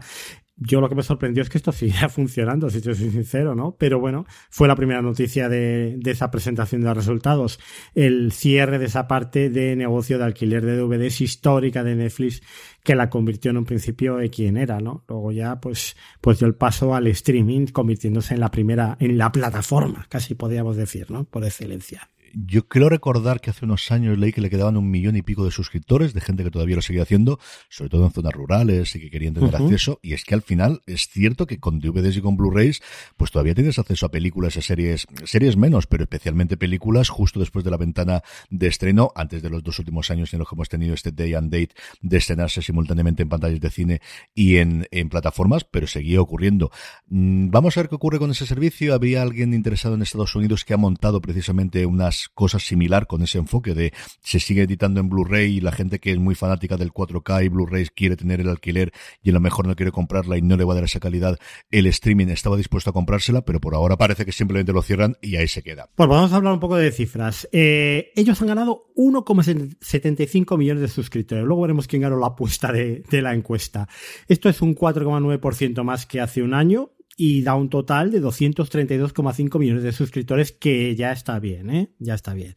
Las ganancias por debajo de lo esperado, 1.305 millones, es una caída mm, de un 18,2% respecto al año pasado. Este yo creo que es el dato eh, un poco negativo, ¿no? Por eso ha sido recibida con tanta tibieza eh, por parte de, los analistas la, la, las ganancias y, los resultados. Los ingresos aumentaron un 3,7% respecto del año pasado, que son unos 8.162. Esto también está un poco por debajo de lo esperado, que eran 8.180. O sea, todo como un poquito por debajo de lo esperado. Y es como, eh, vale, no es ninguna catástrofe. Mm, es, vamos a ver qué pasa en el segundo cuatrimestre, ¿no? Porque saben que han empezado el final de las cuentas compartidas también. Y en la bolsa, al principio perdió un 4%, pero en unas horas, un par de días estaba ya recuperado eh, casi la totalidad, ¿no?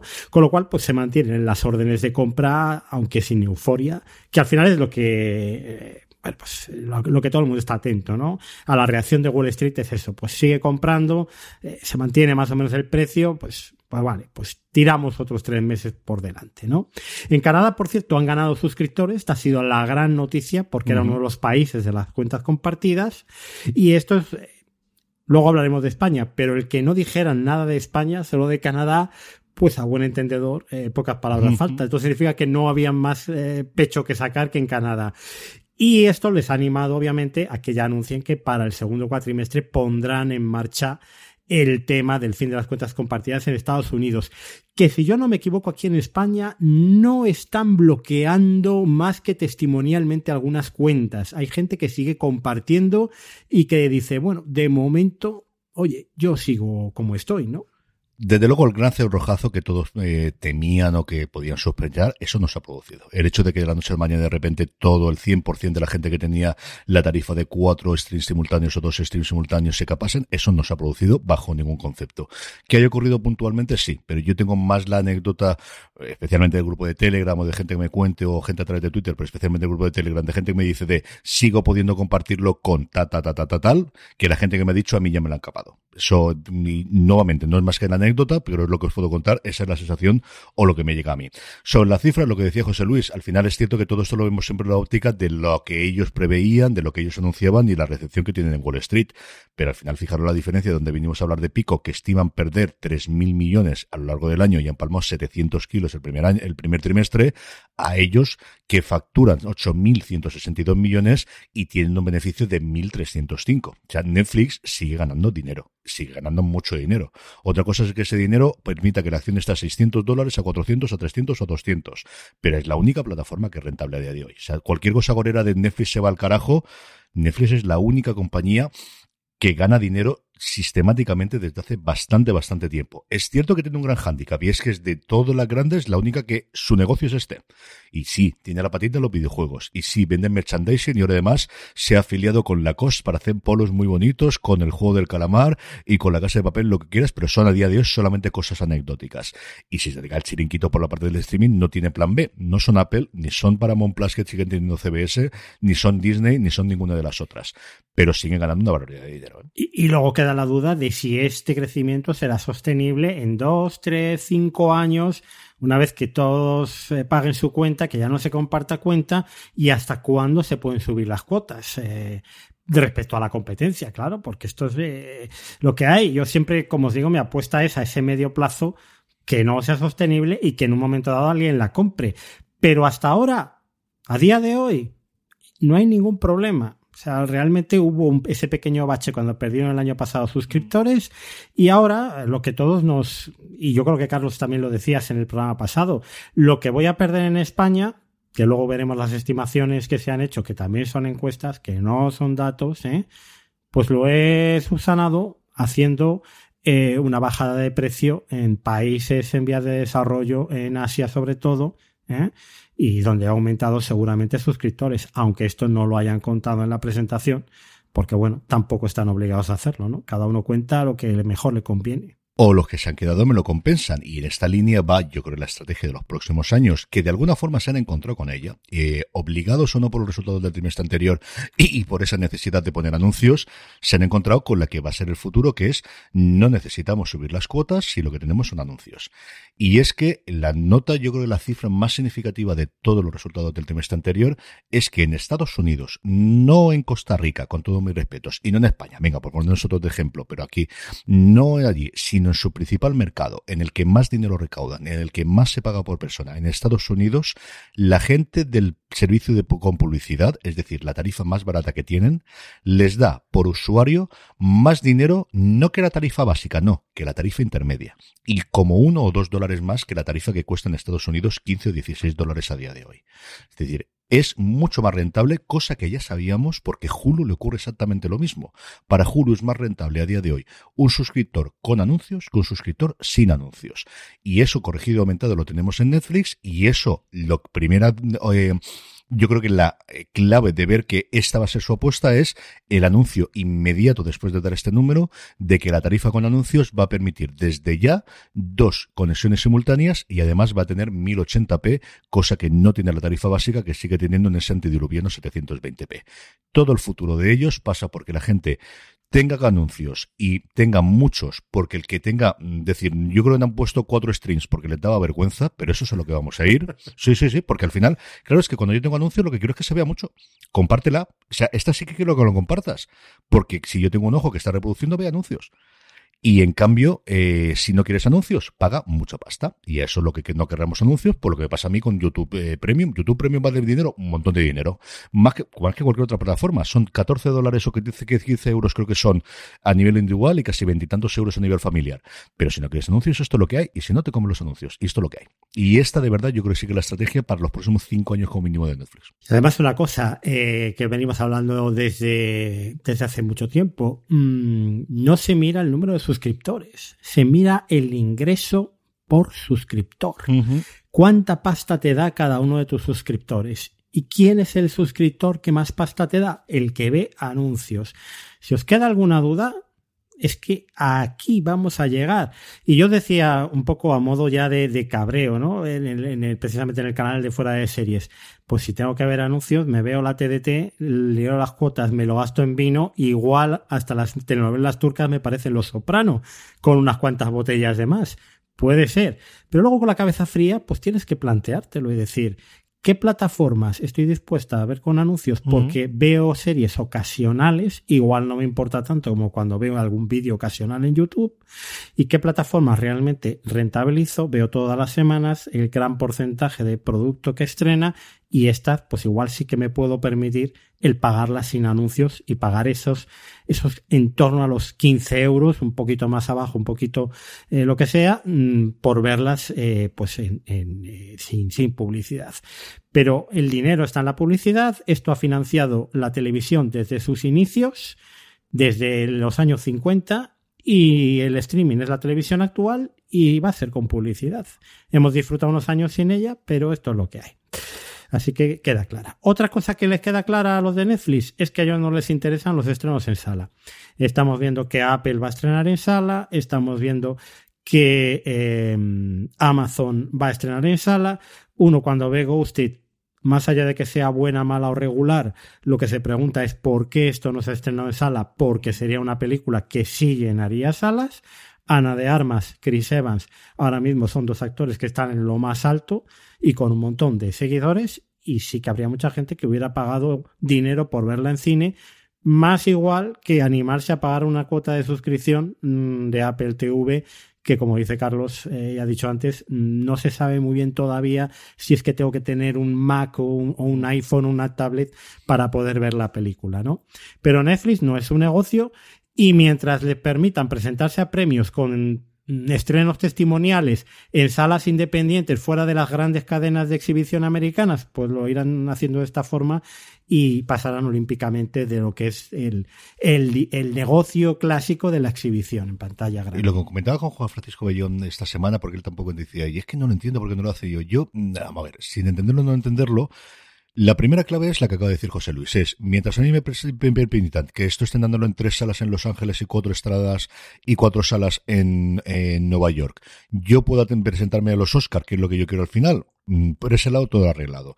Y luego el problema yo creo que es doble. Por un lado, es que distribuir películas no es fácil no es fácil y no es barato y no es una cosa que Netflix haga tradicionalmente. Apple se está encontrando con ello. Apple, el gran handicap no es que no tengan dinero para hacerlo, que como podéis comprender, tiene más dinero que Dios y el dinero como castigo el que Amazon. Es que no tienes la infraestructura que tiene un Disney o que tiene un Paramount o que tiene un Universal para una misma película distribuirla. Eso lo tiene Netflix para el streaming. Le da un botón y está en 200 países simultáneamente. Pero el en cines no es exactamente lo mismo. Es mucho más complejo, mucho más complicado. ¿Y qué haces? ¿Lo subcontratas con alguien? ¿Quién va a querer subcontratarlo contigo? Que sí, que todo se mueve por dinero, pero igual no es tan sencillo hablar con un Paramount o hablar con un Buenavista, por ejemplo, que es el brazo tradicional que ha tenido distribución Disney para que distribuya tus películas. Eso no es nada sencillo. Y luego yo creo que es parte de comunicación de marketing y que Netflix tiene pánico a que sea el titular de gran fracaso en taquilla del estreno de Netflix. Porque que Roma lo vean 100 o 200 personas en un estreno pequeño en Los Ángeles da exactamente igual.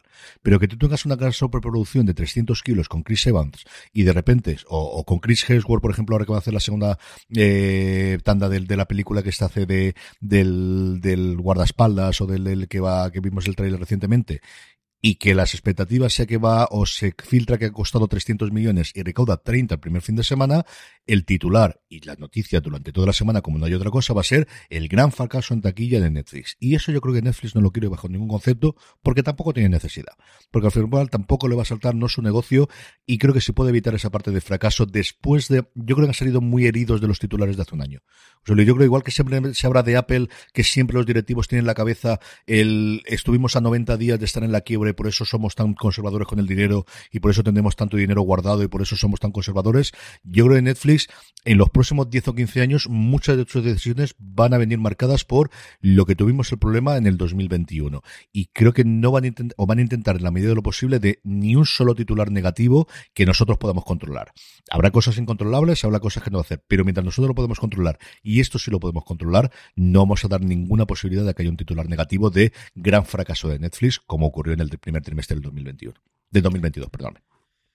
Bueno, pues vamos ahora al, al meollo, al salseo nacional, ¿no? Porque hemos, hemos tenido clickbaits de todos los colores esta semana en todos los medios. Madre mía, los titulares los carga el diablo, de verdad. Yo ahí, porque ya estoy curado de espanto y estoy en un zen y venía muy cansado del festival y no voy a meterme en fregado. Pero sí, lo que sabemos, ¿de acuerdo? La parte real que tenemos de que todos son estudios y encuestas. Le podéis dar la misma validez al primero que vas a hablar de cantar media. Yo creo que le podríais dar el mismo de Nielsen, es decir, cantar es quien hace las mediciones si no oficiales, si las que acepta toda la industria en España, la que mm, al final van a decidir si los anuncios van a Antena 3 o a Mediaset, que realmente van a ir los dos sitios, no nos engañemos, pero quiere hacer la medición de audiencias del día siguiente, la que te dice si Salvamés está cayendo o si está funcionando muy bien la promesa en televisión española, eso es Cantar Media. Pues bien, Cantar ha hecho después del primer trimestre un estudio acerca de cuál había sido la repercusión del tema de las cuentas compartidas en Netflix en España. Y su titular es que era muy goloso, porque claro, son un millón. Y un millón no son 990.000, aunque sean solo 10.000 más, porque al final el titular de un millón es muy goloso. Ello lo que anuncia es que los primeros tres meses de 2023, Netflix habría perdido en España un millón de usuarios. De ese millón, dos tercios vendrían usando tradicionalmente, o estaban usando hasta ahora, la cuenta de otra persona, lo que todos conocíamos que se hacía, y otro tercio eran suscriptores que por H o por B, por la razón que sea, han decidido que se daban de baja de Netflix, como todos hemos visto en nuestros grupos, en el grupo de Telegram de fuera de series, igual el de Over the Top, también en esos pantallazos, sobre todo en Twitter, de aquí tienes mi baja. Además, según dice Cantar, un 10% de los usuarios a los que han entrevistados planean darse de baja a corto plazo y económicamente esto no debería ser preocupante, no es una cosa tan gorda, pero es cierto que cuando es un millón, pues es el titular es interesante, aunque no tanto José Luis como cuando te dicen 2,5 que todavía. claro, porque luego ha salido el estudio del barómetro de Barlovento Comunicación, ¿no? Que yo esto no lo tengo controlado. Yo creo que tú te, he oído dar los resultados alguna vez en el streaming. Esta es la primera ola del 2023. ¿Qué es Barlovento y este barómetro ¿qué fiabilidad tiene? Tiene la fiabilidad. El Parlamento es una de las dos o tres grandes que hay. Yo es cierto que tengo más relación y me fío más porque los conozco yo en personas a la gente de GECA, que forma parte de Mediaset, pero es la que hace y ellos trata con datos de cantar media y sobre todo porque he conocido sus herramientas y les he podido trabajar por cosas que estoy empezando a hacer en la universidad de investigación. Parlamento es quizás otra de las dos grandes, dos, tres grandes consultoras que hay en España y es cierto que es la primera que ha hecho esta oleada o que ha hecho este análisis. Eh, tiene estas oleadas, las dos hacen estas oleadas trimestrales eh, GECA la presentó también hace recientemente, pero no daban estos datos. Y claro, es que aquí hablan de 2,5 millones, que ya la caída es bastante, bastante sustancial. Pero es una cosa muy importante, porque hablan de 2,5 millones de suscriptores. En Cantar hablaban de usuarios. eh, eh, al final solo decían que solo un tercio de ese millón eran suscriptores, o sea que estábamos hablando de 300.000 Sí. eh, suscriptores y aquí se se habla de, de, de ocho veces más, Claro. de dos millones y medio. Es que uno es 300.000 tarjetas de crédito, que es lo que a mí me gusta decir de esta, porque al final es ¿quién, eh, ¿cuánta gente paga? Son 300.000 paganos, aquí hay dos millones y medio. A mí me parece exageradísimo.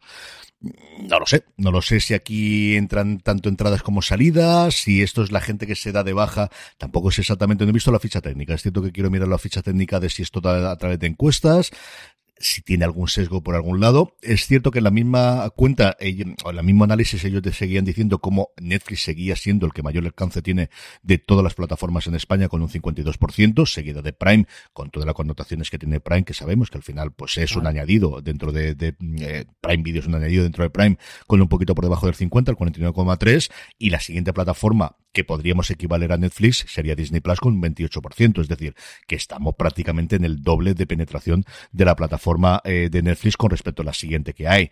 Sky Showtime tendría 1,8 millones de usuarios en España, que me parecen también bastante grande, pero es cierto que llegó justo en el, llegando muy tarde, llegó en el momento justo, yo creo que interesante, y con esa oferta del Sí. 50% que yo creo que era indiscutible, ya yo creo que esa parte lo hicieron muy muy bien.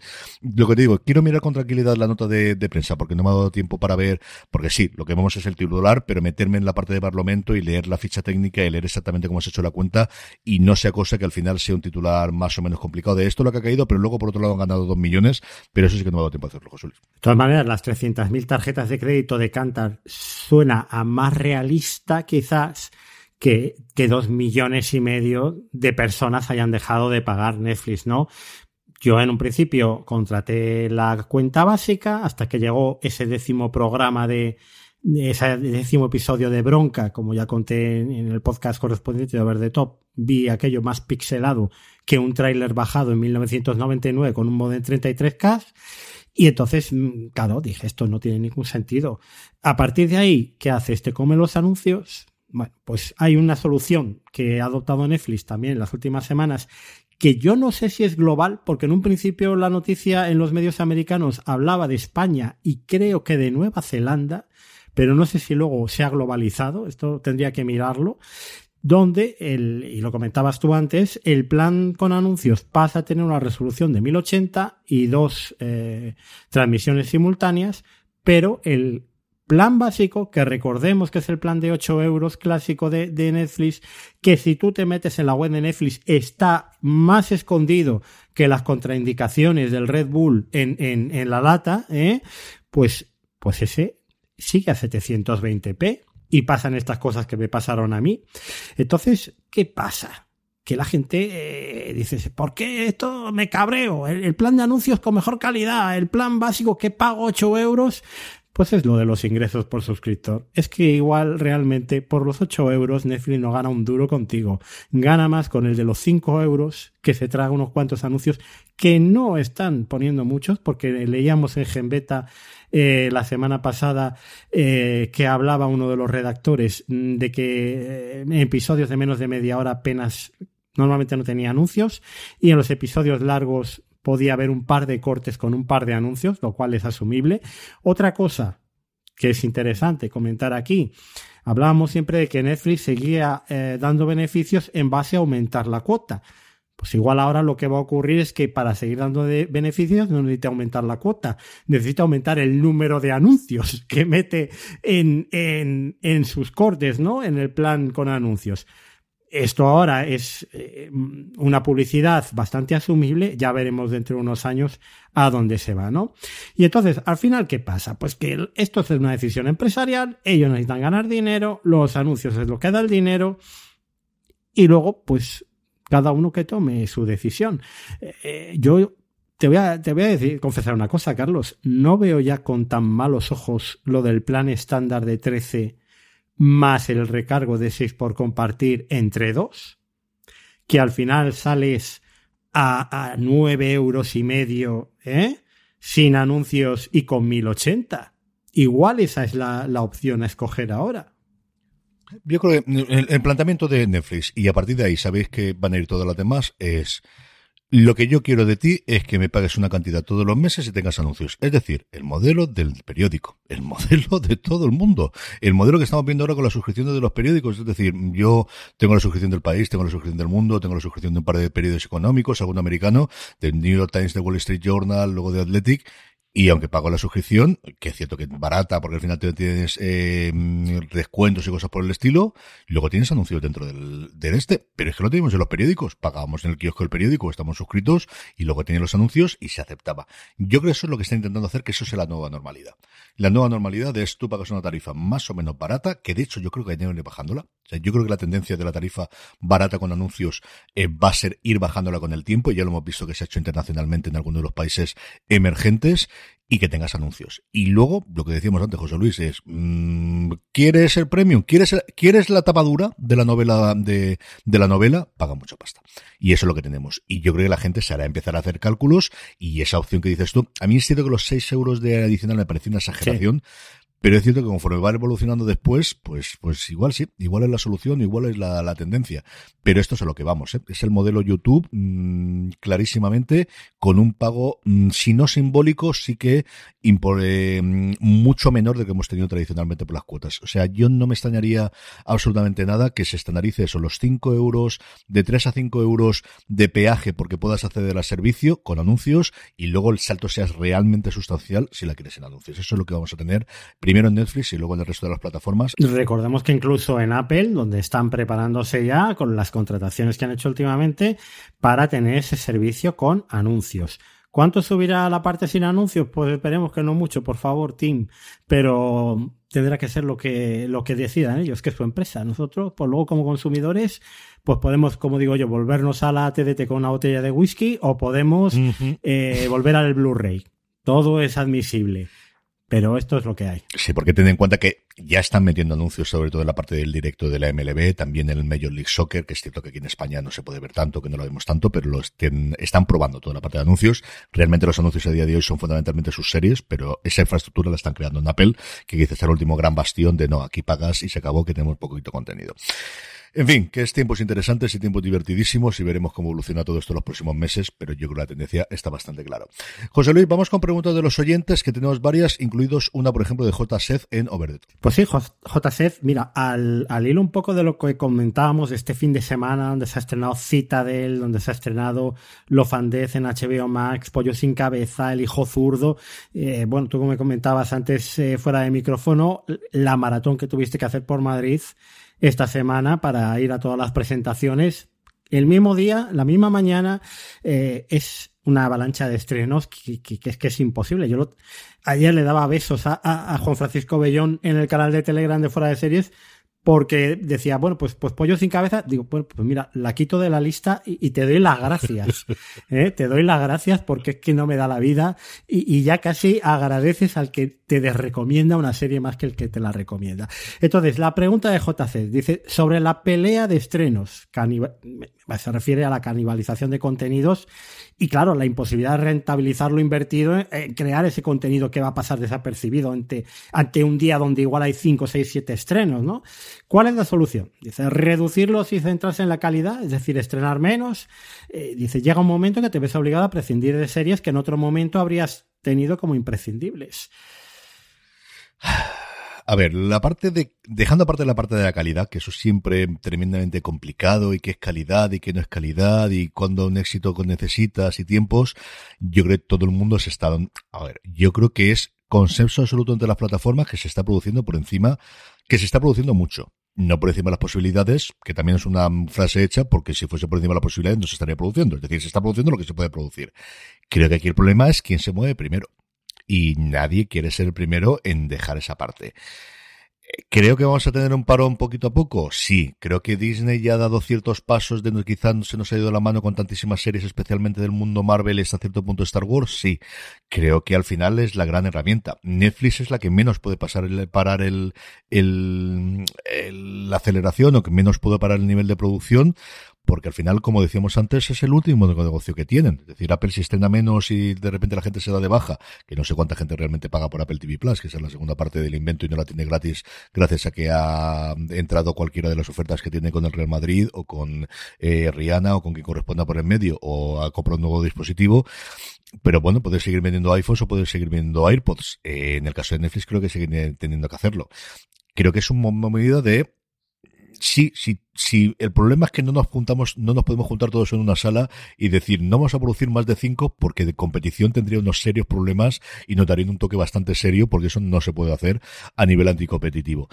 Pero creo que todo el mundo está en esa idea, pero el asunto es quién va a ser el primero en decir y vamos a producir esta cantidad menos. Disney lo ha hecho de alguna forma, a ver si el resto le siguen. Bueno, pues tenemos también una pregunta de nuestro querido Javier Belen, fuera de series, eh, hablando sobre si llegará a ser China e India los número uno en visionado de series no asiáticas, ¿no? Si es que ya no lo son. Y ha juntado una captura en la que decía que, que bueno, ¿dónde se encuentra la mayor industria del cine? Y decía, 2022 que fue India, donde lideró la, la, clasificación de principales mercados de cine a nivel mundial porque se vendieron 980 millones de entradas. Esto ya lo sabíamos que en India se va mucho al cine, pero bueno, en las películas de Bollywood, películas de 5 horas donde la gente se lleva la cena, el, el, el fardel, la merienda y lo que haga falta, ¿no?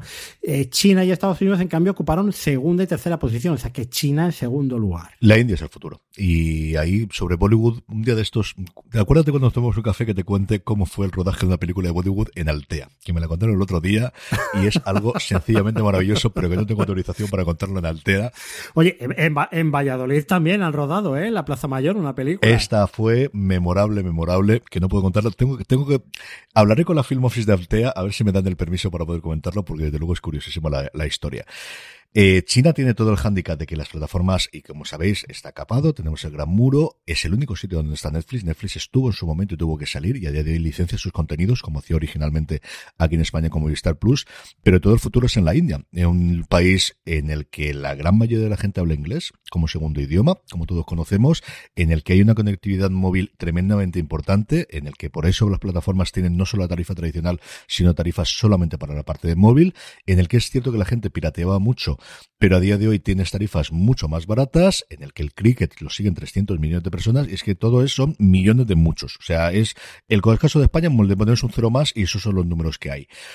El asunto es que no es fácil entrar, el asunto es que Modri ha puesto unas leyes muy restrictivas en cuanto a la inversión internacional, Apple, por ejemplo, está intentando crear y llevar parte de la producción de los iPhones y del resto de sus productos allí desde China, viendo cómo están las cosas de complicadas en los últimos años. Pero no es nada sencillo entrar, no es nada fácil entrar. Tienes que entrar con precios muy baratos, pero es cierto que al final, pues lo que hay, lo multiplicas por volumen.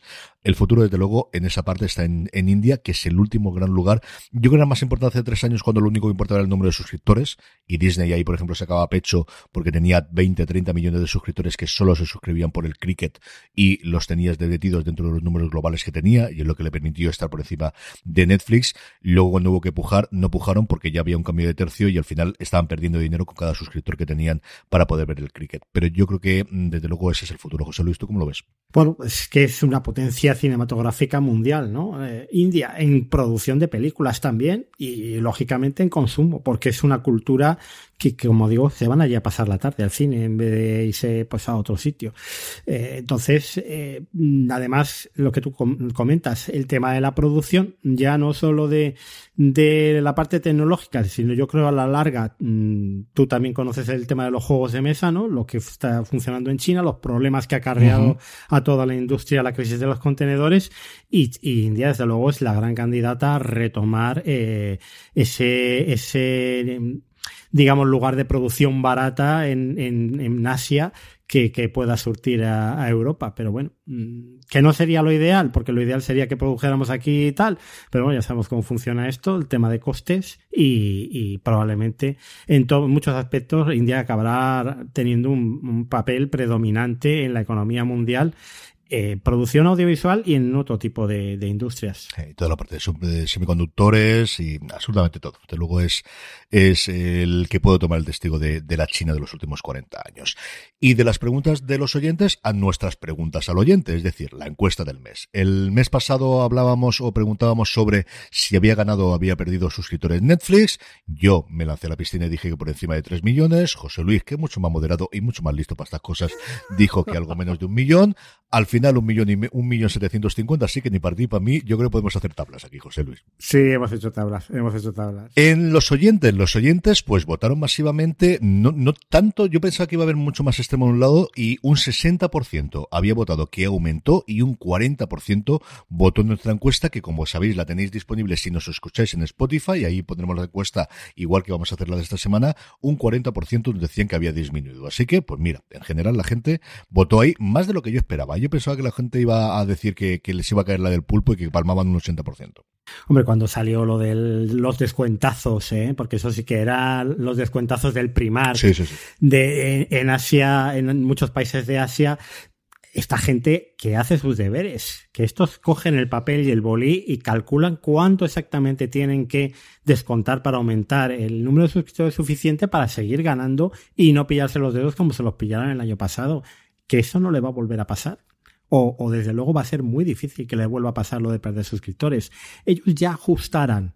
Y si tienen que bajar el plan de anuncios aquí en España a dos euros al mes, lo bajarán.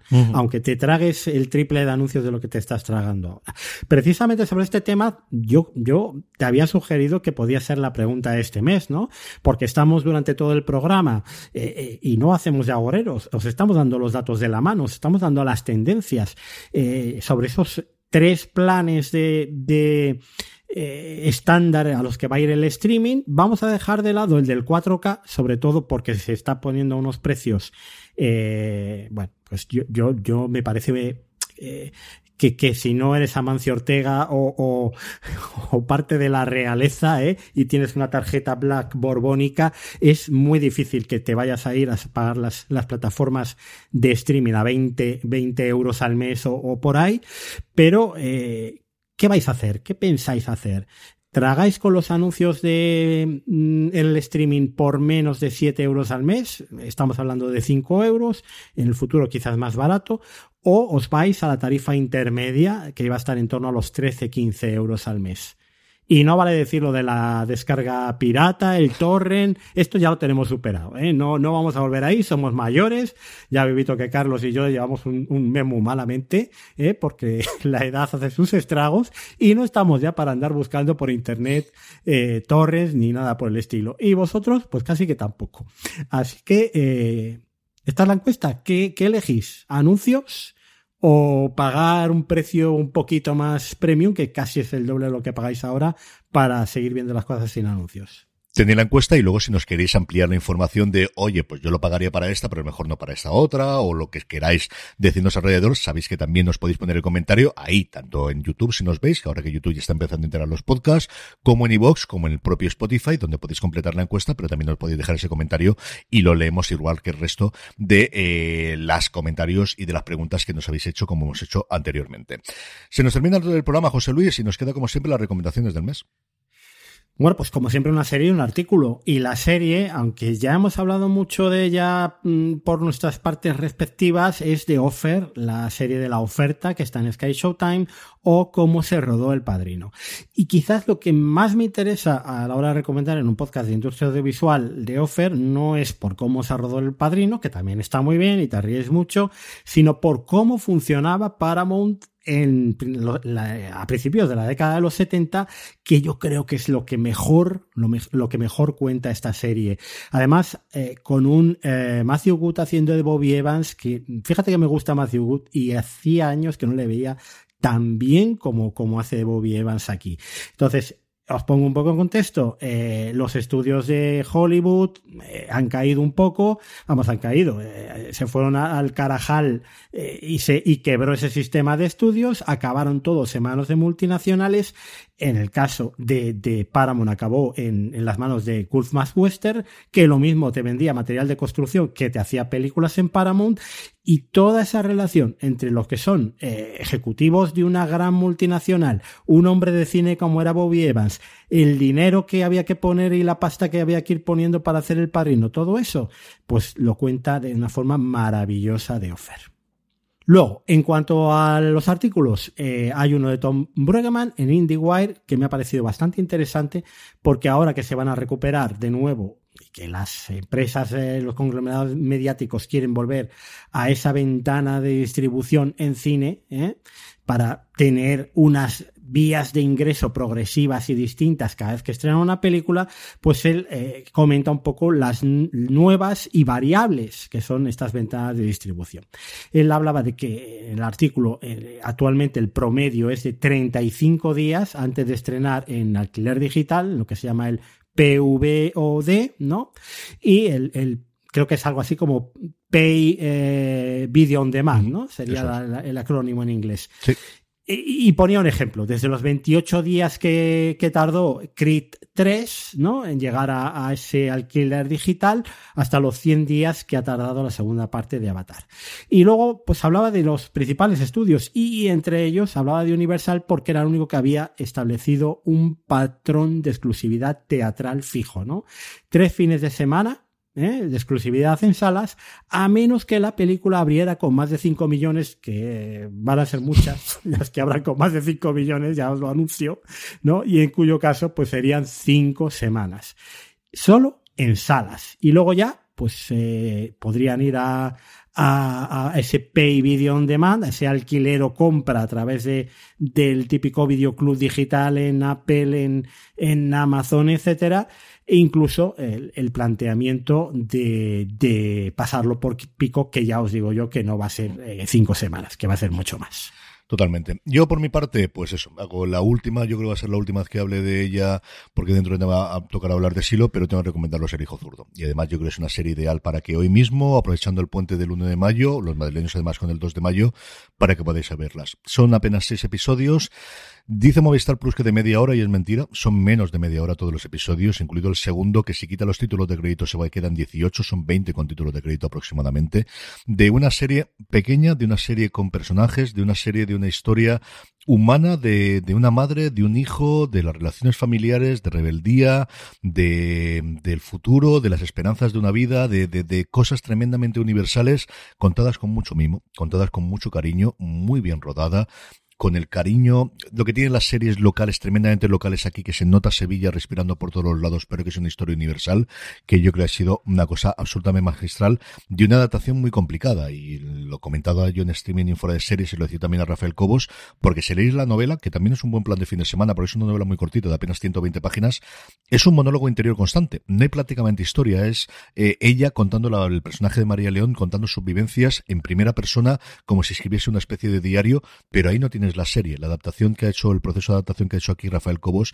de verdad que es absolutamente encomiable. El hijo zurdo, de verdad que es de las series que más me ha gustado en lo que este arranque de año, yo creo en mi, directamente mi top eh, 3 de lo que he visto en este primeros seis meses y de las mejores series españolas, yo creo desde que veía en este tono Ar de Madrid, ¿no? Luego podemos hablar de la unidad, o podemos hablar de, de, eh, de a Señor de Antidisturbios, y podemos hablar de ese tipo de series, pero estas series pequeñas de personajes y con este tipo de tramas me ha fascinado. A mí me está, me, me ha una serie eh, mayúscula. Y luego, hablando de, de, artículos y hablando de cosas de la industria, un artículo que sacó el New York Times a principios de abril sobre Nicole Sperling, de, perdóname, escrito por Nicole Sperling, sobre la nueva estrategia de Netflix en cuanto a marketing y la diferencia de estrategias con su nueva directora de marketing, que es Marianne Lee, que es la tercera directora que tiene en tres años. Y es que después de la salida de Sonoka, eh, nunca me acuerdo el nombre de Martín, creo que es, que estuvo en su momento en Apple, que luego pasó Spotify, que luego estuvo en Netflix, que es una mujer que solamente con mucha presencia, muy showman, que hace muchas cosas, que queda muy bien en las portadas, pero que no ha durado en el trabajo más de un año y medio y que siempre ha hecho tierra quemada por el camino. La llegada de Marian Lee yo creo que da una cierta estabilidad a una división que maneja 2.500 millones de dólares al presupuesto y que tiene el gran hándicap de que tiene la mejor herramienta para ellos para vender en marketing, es gratuita, que es ponerlo en la home de Netflix. Yo siempre lo he dicho, no hay mejor forma de vender una serie o una, una película para que se vea que que aparezca en la home de Netflix. Ella ha establecido el que vamos a tratar título a título, que posiblemente no se tiene que vender de la misma forma la nueva temporada de The Crown que la nueva película que vamos a lanzar ahora con Adam Sandler. Yo creo que eso se está empezando a ver. Ha habido muchísimos bandazos por la relación que yo tengo con comunicación en fuera de series. Sé que ha cambiado mucho la forma de estrenar. En Madrid, en España, por ejemplo, teníamos la época en la que se anunciaba en todos los medios el acceso. Luego, de repente, no tenemos ninguna campaña pagada en ningún medio de comunicación y lo que vamos a hacer son grandes lonas de alguna forma provocativa en Madrid para que la gente la fotografía y la, la ponga en Instagram. De todo eso, como os digo, habla este artículo, no especialmente extenso, pero sí que nos centra mucho el foco de las cosas han cambiado y ahora tenemos un adulto en la división, porque mueve al final 2.500 millones de dólares, que no es ninguna tontería, en el New York Times. Y con esto, José Luis, nos despedimos hasta el mes que viene. Yo me lo paso muy bien, ¿qué quieres que te diga? Pues yo también. Y además, como sé que estás deseando de ir a ver cita del para ver las fallas que salen en el segundo episodio. Pues... bueno. Que no hogueras, Ay, señor, ¿eh? mejor eso que ir a ver el Hércules, que lo cuento que mañana, así que no te preocupes. que no hogueras. Bueno, yo precisamente en Valencia estuvo el Pucera el otro día haciendo el ridículo un poco, como siempre. Bueno, eh, formas de contacto, ¿no? Over the top, ya sabéis, www.overthetop.es, que, que Jorge nunca me pone las tres W luego cuando edita en, en la, le voy a regañar. Eh, eh, arroba over en Twitter y eh, telegram.me barra over the top. Ahí está el, grupo de, Telegram, eh, pues estamos también comentando series. Estamos los, dos en los dos grupos, en fuera de series y en, y en over top. Sí, señor. Eh, ahí sabéis que en el de fuera de series es eh, fuera de series, en telegram.me barra fuera de series, igual que en todas las redes sociales, donde os podéis encontrar con fuera de series. Nuestro canal de YouTube, que no lo comento mucho, y los programas los subimos todos allí, y alguna vez, además, como en la entrevista que tengo con Rafael Cobos, la subiremos en breve, es youtube.com barra fuera de series, y por supuesto todo centralizado en fuera de series.com. Don José Luis Hurtado, un abrazo muy fuerte y hasta el mes que viene. Un abrazo, Carlos. Y a todos vosotros, gracias por escucharnos. Mucho más contenido aquí en Gran Angular y el mes que viene volvemos en FS Over the Top.